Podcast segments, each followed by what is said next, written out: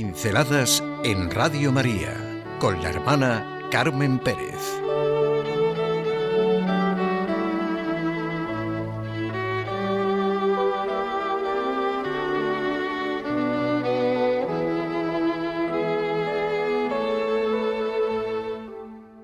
Nuestra sinceridad en el bien. Algo que me recuerdo constantemente es que las raíces de mis ojos están en mi corazón. Bienaventurados los limpios de corazón, porque ellos verán a Dios, dice Jesús de Nazaret. Son dichosos, gozan de paz y confianza aquellos en los que su mirada está llena de vida, es clara. Requiere un verdadero corazón limpio ver nuestra sinceridad en el bien que hacemos. Primero, preocuparnos de hacer el bien. Nunca esperar a recibir primero, a que otro dé el primer paso. Siempre empezar a hacer el bien. El que no empieza no es capaz de ver el bien, no es capaz de verlo, ni es capaz de recibir. La gran realidad de la psicología humana es que sólo enriquece lo que damos. Y podemos dar porque esa es la capacidad que hemos recibido. Sabernos mirar, sabernos reconocer es el comienzo de todo. Es como el que no se siente perdonado por Dios, el que no se siente mendigo ante Dios, no se plantea el perdón o se lo plantea mal. Hay que experimentar la gratuidad de Dios en la propia vida, en las situaciones concretas. El amor de Padre, como se nos narra en la parábola del Hijo Pródigo, para sentirnos perdonados. Perdónanos como nosotros perdonamos. Si perdonamos, nos sentiremos en la verdad de nuestra relación con Dios y con nosotros mismos. Nunca acabo de darme cuenta de la profundidad que tiene esta petición y de todo lo que produce en mi interior.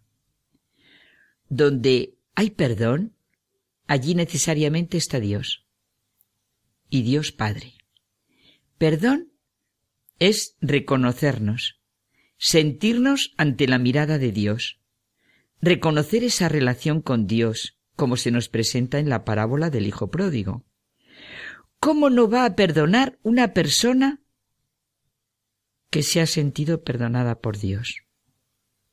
O al revés, ¿cómo va a perdonar una persona que no se ha sentido perdonada por Dios, que no ha sentido su relación con Dios? El Padre nuestro, la oración del cristiano, es lo primero que aprendemos. Necesitamos sentir nuestra filiación como lo necesita el Hijo con su Padre necesitamos del perdón como del alimento de cada día. Realmente la oración del Padre Nuestro es una oración universal. Tendría que rezarla el mundo entero, ir por la vida sintiendo, Padre Nuestro. Todo cambiaría. Donde hay perdón, allí necesariamente está Dios. Y Dios Padre. Por eso lo repito. Perdón es reconocernos, sentirnos ante la mirada de Dios. Necesitamos del perdón como del alimento de cada día. La sinceridad en el bien es lo que nos muestra constantemente Jesús de Nazaret. Sed misericordiosos como vuestro Padre es misericordioso. No juzguéis y no seréis juzgados. No condenéis y no seréis condenados. Perdonad y seréis perdonados. Dad y se os dará. Os verterán una medida generosa, colmada, remecida, rebosante, pues con la misma medida con que midiereis, se os medirá a vosotros. Esto, el que ha dado un pasito, aunque solo sea un pasito en este camino, lo ha experimentado. No conozco a nadie que no haya vivido que se recibe muchísimo más que lo que se da, que se lo pregunten a todos los voluntarios de Radio María. Esta es la gran sinceridad en el bien. Escuchemos a personas que nos cuentan su experiencia cuando dan lo que tienen, cuando salen de sí mismas, sienten la presencia del otro, su necesidad, su dolor y se encuentran con él. ¿Quién da y quién recibe? ¿Quién recibe y quién da? ¿Quién nos enriquece? El que no da y el que no sabe que recibe. ¿Quién no siente las palabras de Jesús de Nazaret, la medida generosa, colmada, remecida, rebosante?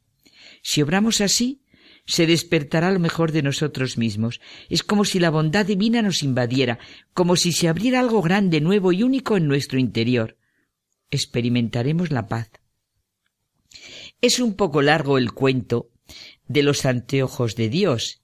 Lo reduciré sencillamente han sido puestas en forma de cuento las palabras que acabamos de recordar de Jesucristo. Un empresario fallece y llega al cielo para encontrarse con el Padre Eterno. Mientras se acerca a través de las estancias del cielo, que se encuentra totalmente abiertas, va buscando en su conciencia el bien que le ha podido hacer. Al sentirse la mirada de Dios, uno necesita el bien. Llega al despacho del Padre y se encuentra unos anteojos. Piensa que son los anteojos de Dios Padre y se los pone. Se queda admirado al ver toda la tierra, todo el universo. Todo está patente a sus ojos. Y en ese momento ve su propia empresa y a su socio que está estafando a una pobre anciana una estafa de las muchas que habían hecho juntas. Ellos dos juntos, vamos. Pero al verlo, siente en su corazón un profundo deseo de justicia. Nunca en la tierra había experimentado ese sentimiento, pero claro, está en el cielo, en la habitación del Padre, y lo ve todo con claridad. De manera inmediata busca algo para tirarle al socio, y encuentra un banquillo para apoyar los pies. Se lo tira y lo deja tumbado en el sitio. En ese mismo momento entra Dios Padre y le pregunta qué hace. Se lo explica. Pues no había nadie, Padre, y entré. He visto los anteojos, me los puse y he mirado el mundo. Ya, le dice el Señor. Pero ¿dónde está mi banquillo? Señor, al ponerme tus anteojos, he visto con claridad y he visto a mi socio engañando a una pobre anciana. Me he dejado llevar de la indignación. Lo primero que he encontrado ha sido un banquillo y se lo he tirado. Le he dejado cao. No hay derecho. Era una injusticia. Imagínate que yo, le dice el padre, cada vez que haya una injusticia en la tierra, comienzo a lanzar banquillos a la cabeza. Estuvo bien que te pusieses mis anteojos para mirar la tierra. Ay, pero te olvidaste de ponerte también mi corazón. Vuélvete a la tierra y cuando veas algo que los demás hacen mal, no olvides ponerte mi corazón de padre. Solo tiene derecho a juzgar el que tiene poder para salvar. Es muy fuerte esta afirmación, ¿eh? pensémosla solo tiene derecho a juzgar el que tiene poder para salvar. Bueno, el empresario se despertó y vio un sol espléndido que entraba por la ventana. Y aprendió mucho en el sueño. Solo tiene derecho a juzgar el que tiene poder para salvar. Y sí, sí, a ponerse los anteojos y a ponerse también el corazón. Volvamos al texto del Evangelio. Sed misericordiosos como vuestro Padre es misericordioso. Podíamos leer hoy mismo, sin dejarlo para mañana, el capítulo sexto del Evangelio de San Lucas, y también leerlo muy a menudo, como lo que va a alimentar nuestra vida, nuestra sinceridad en el bien. Este podía ser la base de nuestra sinceridad en el bien, el capítulo sexto del Evangelio de San Lucas.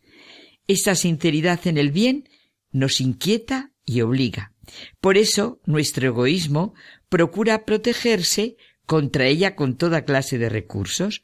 No estaremos en esta línea de sinceridad en el bien mientras no derribemos cantidad de cercas con las que nos defendemos y protegemos.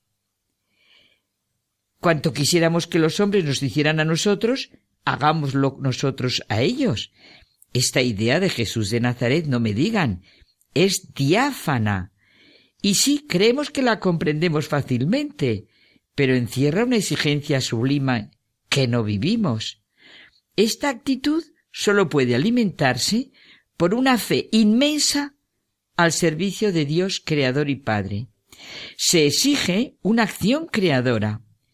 Rezar el Padre nuestro sintiéndonos ante la mirada del Dios viviente y deseando de verdad un corazón limpio, pues es un maravilloso horizonte y una buenísima medicación para ir descubriendo lo que realmente es la sinceridad en el bien.